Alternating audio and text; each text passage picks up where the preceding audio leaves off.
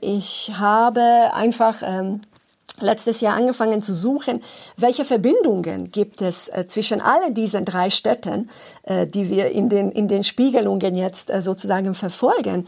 Und äh, ich habe dann entdeckt, dass ähm, die Synagogen oder ehemaligen Synagogen in den Städten äh, wurden alle von dem einen ähm, ungarischen Architekten ähm, projiziert, nämlich von Liput oder Leopold Baumhorn.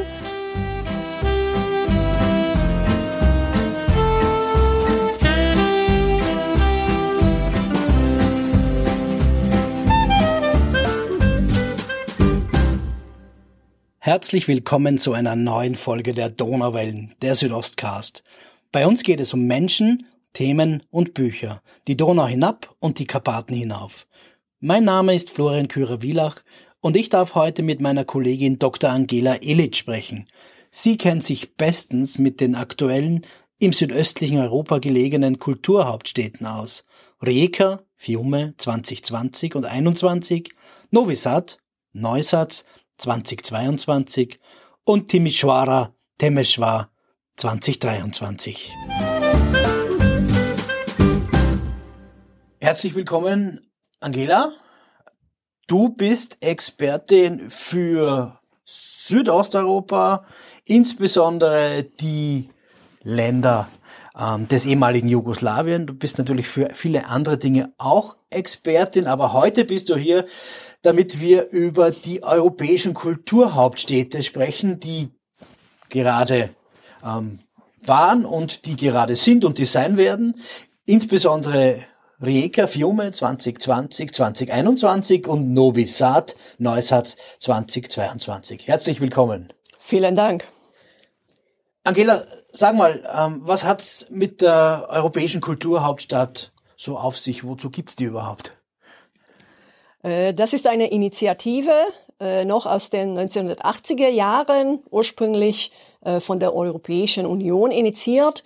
Und die Grundidee ist einfach die kulturelle Vielfalt in Europa zu zeigen. Seitdem wurde diese Initiative auch auf Nicht-EU-Länder erweitert. Und ähm, jedes Jahr dürfen heutzutage auch mehr als nur eine Stadt äh, in Europa diesen Titel tragen. Und sie zeigen durch verschiedene Programme in einem Jahr die kulturelle Vielfalt und Tradition ähm, für die ganze Welt. Aktuell werden ja so ein bisschen Ost-West-Städte zusammengespannt, wenn man so möchte. Funktioniert einmal besser, einmal schlechter. Ähm, was sehr gut funktioniert hat, war 2007 die Kulturhauptstadt Hermannstadt, Sibiu in Siebenbürgen, in sehr guter Erinnerung. Äh, Peć war auch schon ähm, Kulturhauptstadt und der östliche oder südöstliche Teil Europas sollte in den letzten Jahren von mehreren Städten abgedeckt werden, denn eigentlich schon 2020 von Rijeka und von Temeswar. Aber dann kam Corona und dann hat sich alles ein wenig verschoben. Erzähl mal. Ja, da hat sich alles ein bisschen geändert. Ja, also das Kulturhauptstadtjahr fing noch relativ äh, problemlos in Rijeka an im Februar. Und dann kam natürlich die Pandemie und dann mussten die meisten geplanten Veranstaltungen abgesagt oder verschoben werden. Und aus diesem Grund wurde dann dieses Kulturhauptstadtjahr auch verlängert ins 2021 äh, ähm, und ja durch einfach eine kleine Änderung dann ähm, wird Novi Sad jetzt in diesem Jahr 2022 Kulturhauptstadt und Temeshwar erst 2023. Eigentlich hätte Temeshwar 2021 gemeinsam äh, mit Novi Sad sein sollen. Gut, also wir haben hier jetzt sozusagen eine zweijährige Kulturhauptstadt Rijeka hinter uns, gemeinsam mit Galway in Irland und wir haben gerade eine äh, laufende Kulturhauptstadt, nämlich Novi Sad, Neusatz in Serbien. So, aber jetzt machen wir mal eine kleine Retrospektive ähm, und äh, erzähl uns doch ein bisschen, was da los war in, in Rijeka die letzten zwei Jahre unter schwierigsten Bedingungen. Was äh, haben die, äh, ich sag mal, Rijekaner, Fiumesen, wie auch immer, dort getrieben? Kulturell. Ja, Fiumaner wäre zum Beispiel ein äh, ja, eine passende historische Beschreibung, was natürlich heute nicht mehr unbedingt ähm, ja, also äh, stimmt. Aber ja, also in Rijeka war sehr viel los ähm, in diesen beiden Jahren. Ähm, vieles ähm, konnte man trotzdem nachholen. Und da das ähm, Kulturhauptstadtprogramm auch die Eröffnung beziehungsweise Neueröffnung von Museen beinhaltete, war das natürlich auch etwas, was man zum Teil auch online durchführen konnte. Rijeka ist aus vielerlei Hinsicht keine typische kroatische Stadt.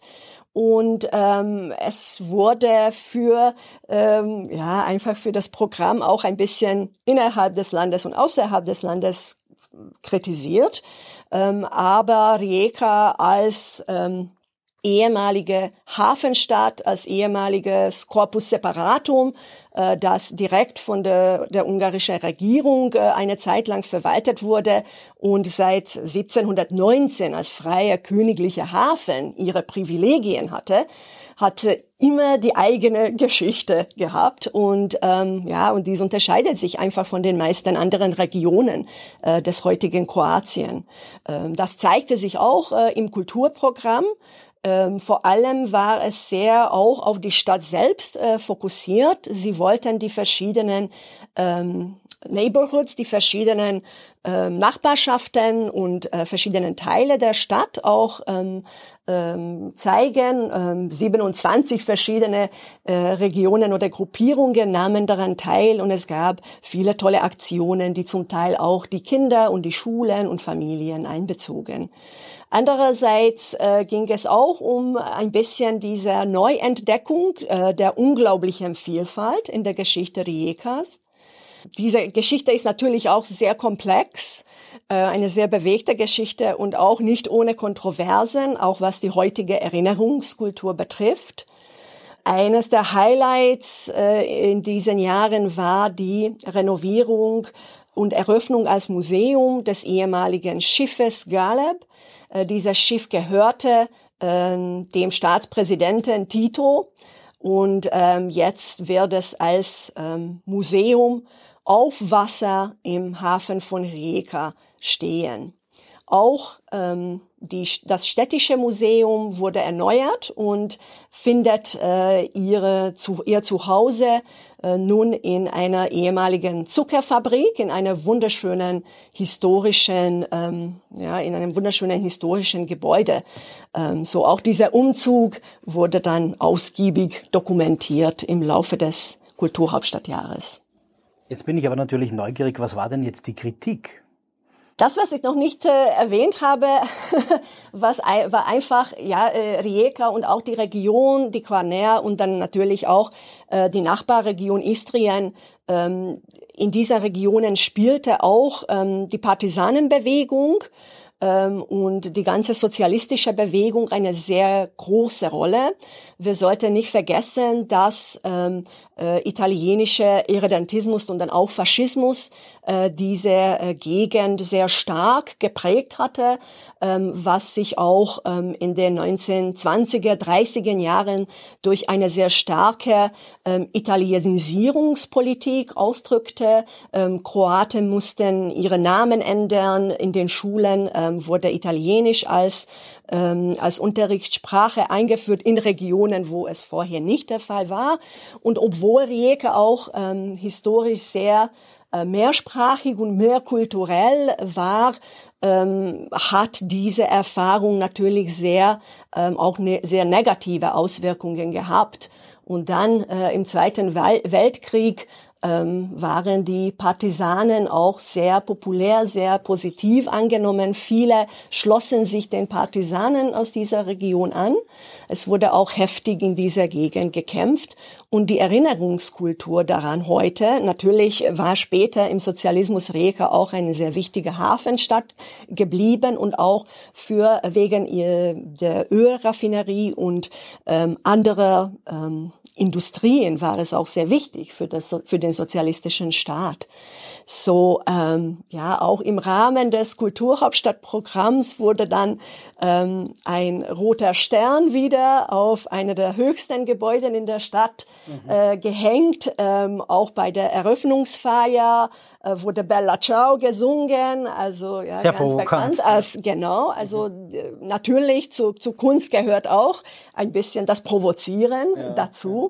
Ähm, aber das hatte natürlich im Inland und Ausland auch ein bisschen negative Reaktionen hervorgerufen, vor allem weil äh, in Kroatien ist in den anderen Regionen die politische Lage halt etwas anders. Ja. Da kann man darauf hinweisen, dass wir in unserem gemeinsamen Band, den wir äh, mit äh, Irina Samide und äh, Tanja Schigon herausgegeben haben, 2019. Blick ins Ungewisse, Visionen und Utopien im Donaukarpatenraum 1917 und danach auch einen tollen Aufsatz zu Rijeka gibt, nämlich gerade zu einer sehr heiklen Phase ähm, nach dem Ersten Weltkrieg ähm, von äh, der Kollegin Toschewa Karpovic, die über diesen State of Rijeka in den Italian National Council vom 23. November 1918 bis September 1919 schreibt, also auch eine sehr heiße Phase, wo es eben ähm, noch kein Faschismus ist, aber eben diese nochmal ganz deutlich wird, wie Rijeka doch als ja ganz eigene, eigenständige, selbstständige, selbstbewusste Entität ähm, dasteht. Ja, und dann aber doch sozusagen ziemlich bald äh, eingegliedert wird. Also, also eine spannende Geschichte, auch kontrovers bis heute, wie wir hören. Und ähm, am Ende doch gelungen. Ne? Es hat ein wenig geholpert. Vielleicht am Anfang kann man auch schwer was dagegen machen, wenn eine Seuche ausbricht, würde ich sagen. Aber was meinst du? Man hat in den zwei Jahren dann doch versucht, ähm, aufzuholen, was man am, am Anfang versäumt hatte. Ja, absolut, absolut. Und ich, ich denke, es ist ihnen auch gelungen, was natürlich aus unserer Sicht als IKGS und äh, für die Spiegelungen besonders wichtig war, ist auch, dass diese Vielfalt auch dargestellt wurde und äh, äh, zu dieser, zu, zur Darstellung dieser Vielfalt äh, aus historischer Sicht möchten wir äh, auch beitragen und deshalb haben wir dann eine Reihe von Texten in den Spiegelungen dazu veröffentlicht, die ähm, auch auf der Webseite der Spiegelungen ähm, frei zugänglich sind. Und das ist das Besondere. Wir haben uns damals eben entschieden, da keine Bezahlschranke oder sonst was zu machen oder erst in drei Jahren online zu stellen als Open Source, sondern wirklich in der Zeit des, der Kulturhauptstadt und auch jetzt www.spiegelungen.net. Da findet man den von Angela Illich gestalteten Schwerpunkt zur Kulturhauptstadt Rijeka. Und ja, sag uns doch ein bisschen was über die vielen schönen Aufsätze, die wir dort finden. Ja, ich freue mich sehr, dass wir wirklich hervorragende Wissenschaftler, Wissenschaftlerinnen gewinnen konnten, äh, äh, um aus ihren Perspektiven äh, auf diese historische Vielfalt und äh, die Erfahrungen und Persönlichkeiten der Stadt reflektieren zu können. Ähm, in der ersten äh, Runde haben wir ganz bewusst äh, mehrere Personen angefragt aus verschiedenen Perspektiven ähm, die Geschichte oder besser gesagt ähm, einfach ja Perioden aus der Geschichte der Stadt darzustellen. Und ähm, dazu haben wir ähm, einen Text von Ilona Fried. Sie ist eine der bekanntesten ähm, ja, Wissenschaftler in Ungarn, die äh, zu Rijeka arbeitet. Sie ist Italienistin aber sie hat uns ähm, einen Text aus ungarischer Regierungsperspektive äh, geschrieben, also vor allem im späten 19., früher 20. Jahrhundert, welche Haltung hatte die ungarische Regierung und auch die ungarische Öffentlichkeit allgemein gegenüber Rijeka. Wie bereits äh, gesagt, ähm, nach, der, nach dem Ausgleich ähm, und ähm, ab 1870 ähm, wurde dann Rijeka durch, direkt durch die Pester Regierung verwaltet ähm, als Corpus Separatum ähm, und ähm, die Stadt hatte äh, dann auch ganz andere Verwaltungsregeln ähm, als die Reste der de, de, des Landes äh, Ungarns. Und ähm, das hat auch dazu geführt, ähm, dass viele Leute aus den unterschiedlichsten Ecken, nicht nur äh, der, der Doppelmonarchie, sondern auch weitere hinaus, aus ganzem Europa äh, nach Rijeka flockten. Es war eine der wenigen Orte äh, der Doppelmonarchie, wo man wirklich für sich einen Namen machen konnte und auch reich werden konnte. Also diese, dieses Konzept von einem self-made man ähm, ja, betraf Rijeka genauso äh, viel wie, wie die USA. Geht das heute auch noch? Äh, Vielleicht bald wieder, ne? Es ist sehr viel äh, seitdem passiert. Hafenstädte ja, kommen gerade wieder in Mode. Ne? Und so. Aber ja, also man sieht natürlich diese, diese Atmosphäre, diese Mentalität mhm. äh, von, einer, von einer Hafenstadt. Und durch diese ähm, zahlreiche Migrationswellen entstand wirklich eine sehr gemischte äh, Bevölkerung, die ähm, natürlich nur von der Mischung her äh, vielleicht nicht so, ähm, also kein Unikat war, aber einfach das Zusammenleben ähm, war doch anders in Rijeka mhm, als, mhm. äh, als in anderen Städten. So, wir haben darauf reflektiert, auch aus, äh, aus einer kroatischen oder frühjugoslawischen Perspektive von Ivan Jelicic. Er hat versucht, ähm, herauszufinden, ähm, welche Erinnerungen gibt es noch an die habsburgische Zeit oder gab es noch an die habsburgische Zeit, vor allem in der frühen Zwischenkriegszeit. Mhm. Und dann ähm, natürlich können wir auch nicht die, äh, die Ära von ähm, Gabriele D'Annunzio äh, herauslassen und äh, wir haben einen Text dann von Renate Lunzer, ebenfalls Italienistin, ähm, zur Remythologisierung und zur heutigen Wahrnehmung ähm, von D'Annunzios ähm, ähm, D'Annunzios ja, Zeit in Rijeka aus italienischer Perspektive. Sag's ganz kurz was dazu. Ähm, alle, nicht alle werden jetzt wissen, wer genau D'Annunzio war, auch wenn es wahrscheinlich alle behaupten würden, wenn wir sie jetzt fragen würden. Und was hat er in Rijeka gesucht oder in Fiume? Ja, Gabriele D'Annunzio ist eine sehr interessante historische Persönlichkeit. Ähm, er war vor allem Dichter ähm, der äh, auch ein Meister der Selbstinszenierung war. Ähm, sein Lehrling war Mussolini. Er hat sehr viel von dieser Selbstinszenierung mhm. ähm, von ähm, D'Annunzio äh, gelernt. Und D'Annunzio kam 1919 am 12. September nach Rijeka mit einer großen Gruppe von Freischärler und führte dort ein protofaschistisches Experiment durch, äh, was zu zum Teil auch ja Drogen beeinflussten äh, Gewaltexzessen mhm. führte. Mhm. Äh, zum Teil wollte er versuchen, eine ideale Gesellschaft äh, zu schaffen, ähm, aber nach 15 Monaten hat Aha. es ja gescheitert. Das ist ideale Gesellschaften schaffen zu wollen, ist immer etwas gruselig.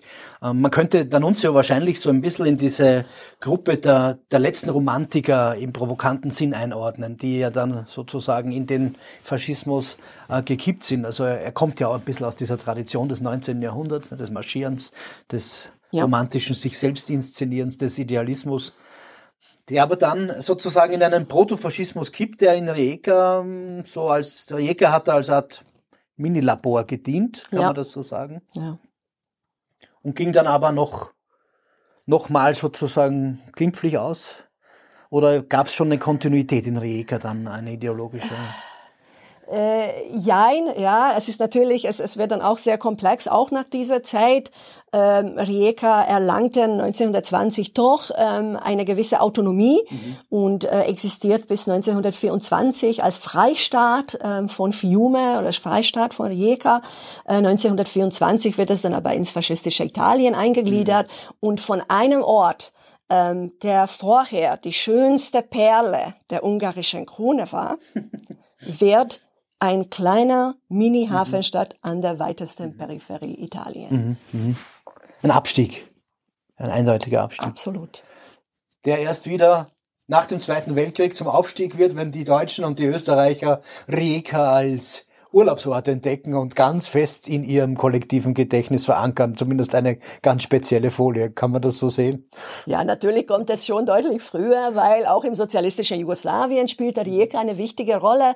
Ähm, die bereits erwähnte Ölraffinerie, die noch im 19. Jahrhundert gegründet wurde, ähm, dann funktionierte auch in dieser Zeit und mhm. ähm, natürlich, wir wissen auch für die äh, jugoslawische Innenpolitik war es sehr wichtig, die Küste aufzubauen.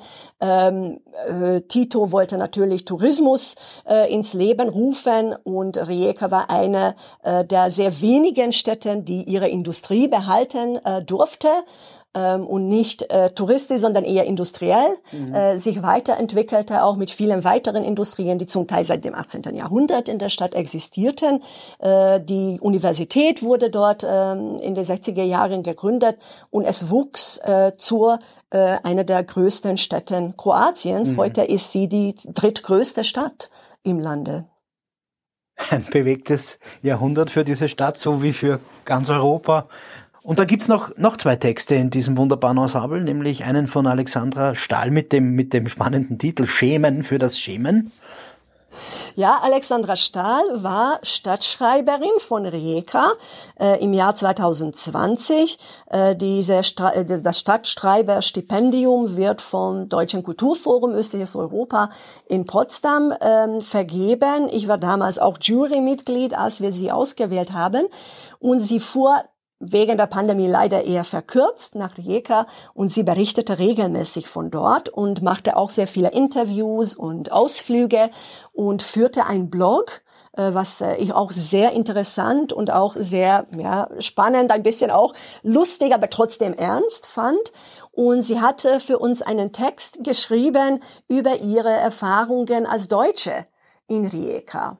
Äh, mhm. Natürlich für uns war es auch ein bisschen die Frage, welche deutsche oder deutschsprachigen Spuren lassen sich noch in dieser Stadt finden. Mhm. Da waren viele, ähm, viele Deutsche, Österreicher oder deutschsprachige Ungarn, Slowenen und so weiter, die in der Stadt gelebt haben.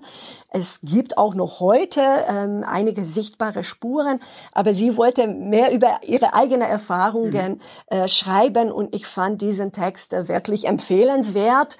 Ähm, egal, ob jemand äh, in den Urlaub dorthin fahren möchte oder sich historisch mit dieser Stadt oder mit dieser Region auseinandersetzt. Es ist einfach ein toller Text, die auch die Geschichte mit der mhm. Gegenwart verbindet auf persönlicher Ebene. Mhm. Wer mehr von ihr lesen möchte, stadtschreiberin-rieka.de. Ähm, da kann man ihre Texte auf Deutsch und auf Kroatisch nachlesen. Wir verlinken das natürlich, wie sich's gehört, in den Show Notes. Und dann haben wir noch einen Text über Arthur Steinacker. Ja, Arthur Steinacker ist eine dieser, einer von diesen sehr faszinierenden historischen Persönlichkeiten in der Stadt, die ich denke auch diese, diese Idee und die Möglichkeiten, die, die einfach den sozialen Aufstieg zum Teil, aber auch die, die fast unbegrenzten Möglichkeiten in der Stadt darstellt. Arthur Steinacker war ein Mann, der seine Finger in allen möglichen Töpfen in Rijeka hatte. Ähm, vor allem als Bankier und Finanzier bekannt. Er leitete die ungarische Allgemeine Kreditbank. Er war Co-Direktor der Reisschälfabrik. Aber er hat ähm, ab den 1880er Jahren so gut wie jede einzelne innovative, technische, industrielle Erneuerung finanziert. Er war dabei auch bei der Ziegel- und Keramikfliesenfabrik, bei der Kaffee- und Schokoladenfabrik. Ähm, er war im Handelskammer tätig und so weiter und natürlich dann auch in vielen Vereinen. Ähm, er war ein großer Musikliebhaber. Er war auch ähm, Vorsitzender des Kirchengemeinderates des, der sehr kleinen protestantischen Kirchengemeinde vor Ort und er war dann äh, auch ähm, nach der Gründung 1901 ähm, bei der Freimaurerloge Sirius mhm. dabei. Mhm. Ähm, wichtig für unser Publikum hier zu erwähnen ist, dass Otto Steinecker äh, Bruder ähm, der sehr bekannten ungarndeutschen Politikers und Publizisten Edmund mhm. Ödön Steinacker war. Sie hatten ganz unterschiedliche Lebenswege ähm, für sich ausgesucht, aber sie waren Brüder.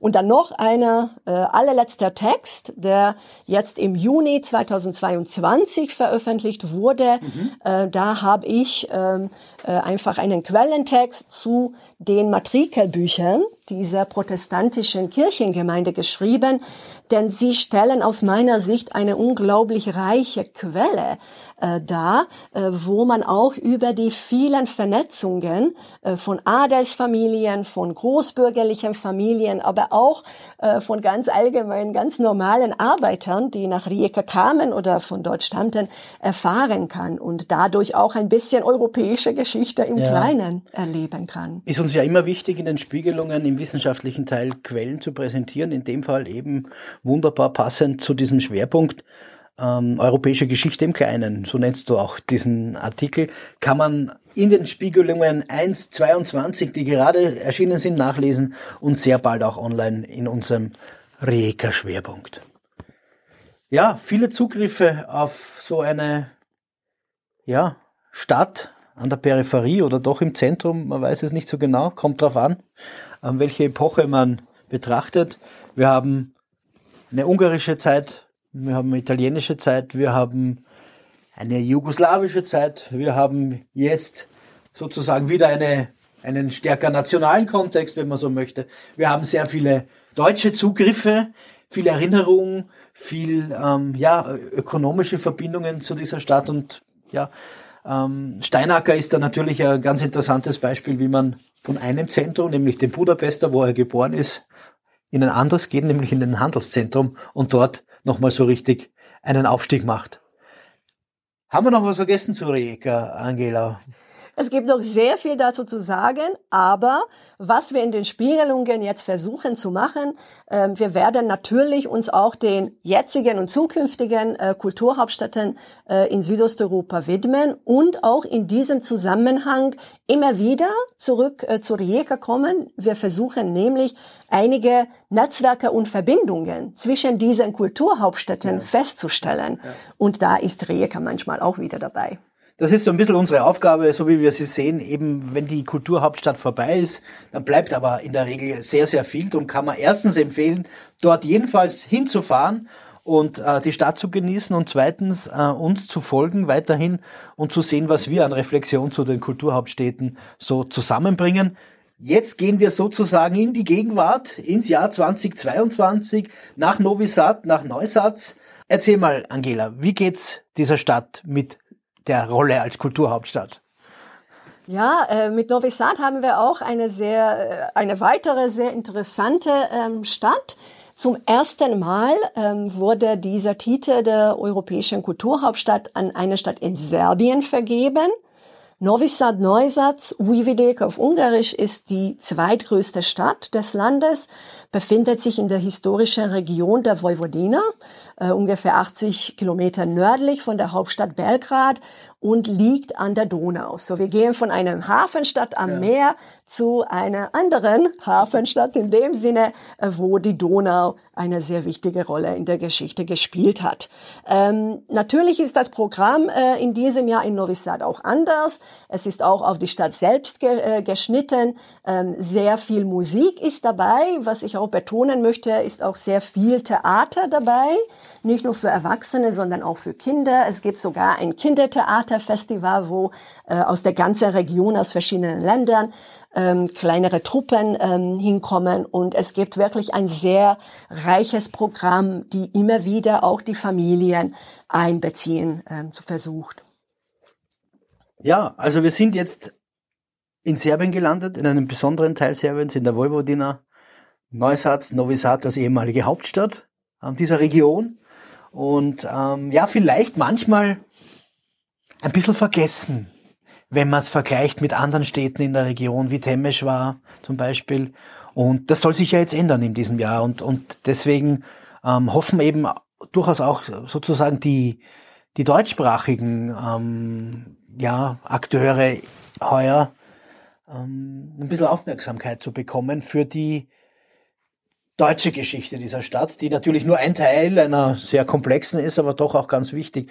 Was, was passiert denn in die Richtung? Gibt es da viele Aktivitäten? Ich weiß jetzt nicht von vielen konkreten Aktivitäten, die sich darauf zielen, aber ich muss schon sagen, ähm, es gab auch schon in der jüngsten Vergangenheit mehrere Initiativen in der Stadt, dieses Erbe ähm, sichtbar zu machen. Äh, gerade Agnes Oser, die ähm, äh, das Buch ähm, kurze Stadtgeschichte oder kleine Stadtgeschichte Novi äh, das dieses Jahr bei äh, Verlag Pustet erschienen ist, geschrieben hat. Ähm, sie hat ähm, vor ungefähr zehn Jahren eine große Ausstellung, die auch zur Wanderausstellung äh, geworden war, ähm, zusammengestellt, wo es genau um das Zusammenleben ähm, darunter von Deutschen, ähm, von Ungarn und so weiter in dieser Region und vor allem auch in Novi Sad ging.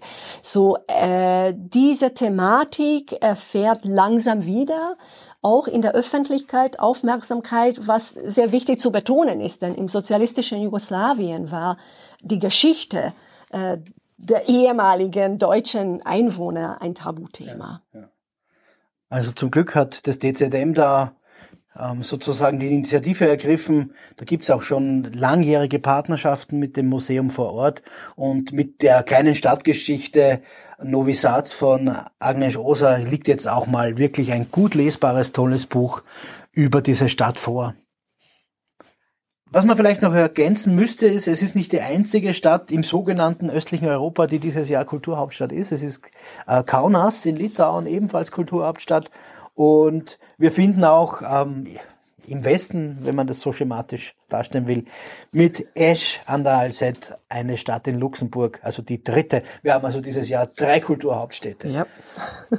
Über drei Städte schreibst du auch in deinem Beitrag in den aktuellen Spiegelungen, nämlich genau die, die Brücken, die du da erwähnt hast, nämlich zwischen Rijeka, Neusatz und Temeschwar. Und zwar geht's dir da um eine ganz besondere architektonische Brücke, nämlich die Synagogenbauten Leopold Baumhorns. Ja, sagst du mal ganz kurz was über diesen Beitrag, aber nicht so viel, dass ihn die Leute dann auch noch lesen.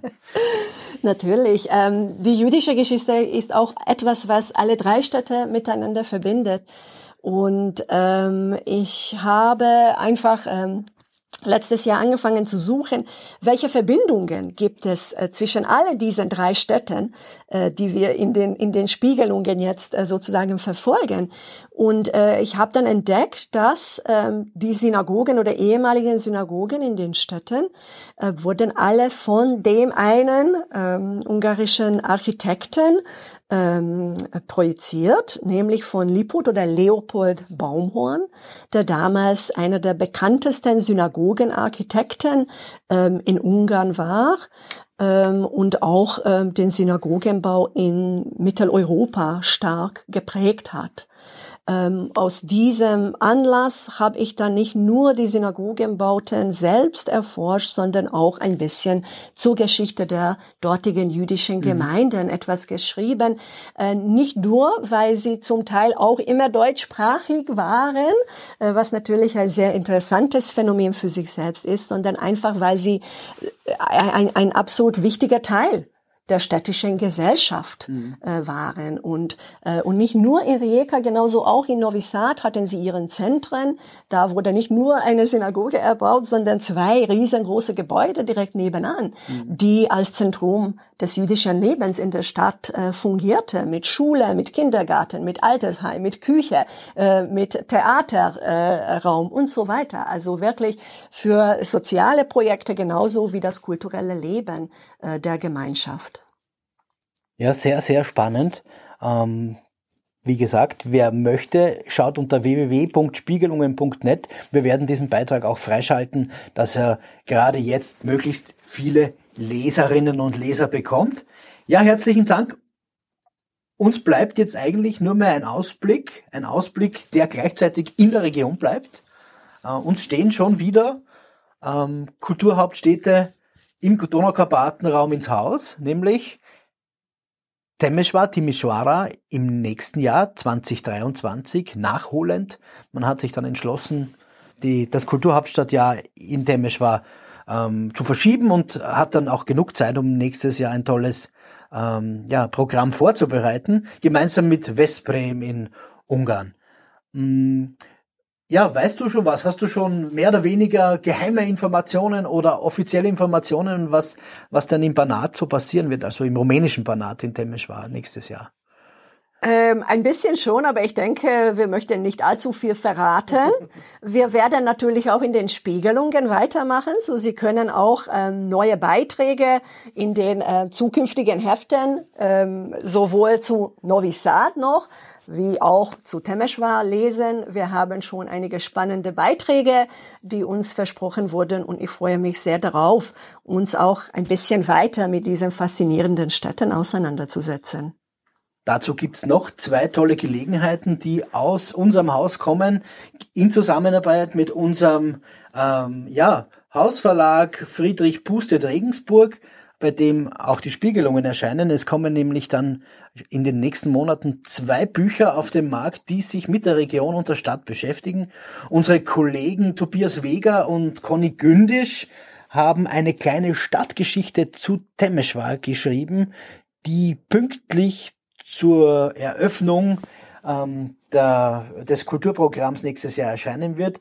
Und aus dem Englischen übersetzen lassen haben wir eine kleine Geschichte des Banats von Irina Marin, einer Kollegin, die ursprünglich aus Rumänien stammt, aber mittlerweile ja in ganz Europa wirkt. Also zwei tolle, spannende Bücher, ähm, die uns die Region Banat und die, die Hauptstadt des Banats, Temeshwar, näher bringen werden.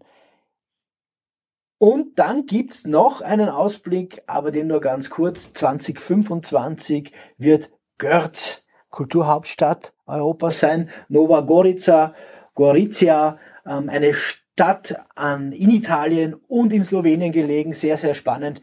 Ich werde schon vorher mal hinfahren und mir das ansehen. Ich werde nachher mal hinfahren und mir das ansehen und im Idealfall auch in diesem Jahr da hinfahren und mir das ansehen. Ich denke, das wird auch nochmal sehr spannend, weil Götz einfach auch eine unglaublich faszinierende Geschichte hat, oder? Ja, ebenfalls. Und ich freue mich schon auf äh, die möglichen Beiträge, äh, die wir zu dieser Stadt äh, veröffentlichen können. Es ist natürlich ähm, ja wieder sehr interessant, weil es liegt genau an der Grenze, an den kulturellen und sprachlichen Grenzen von mindestens drei großen Gruppen.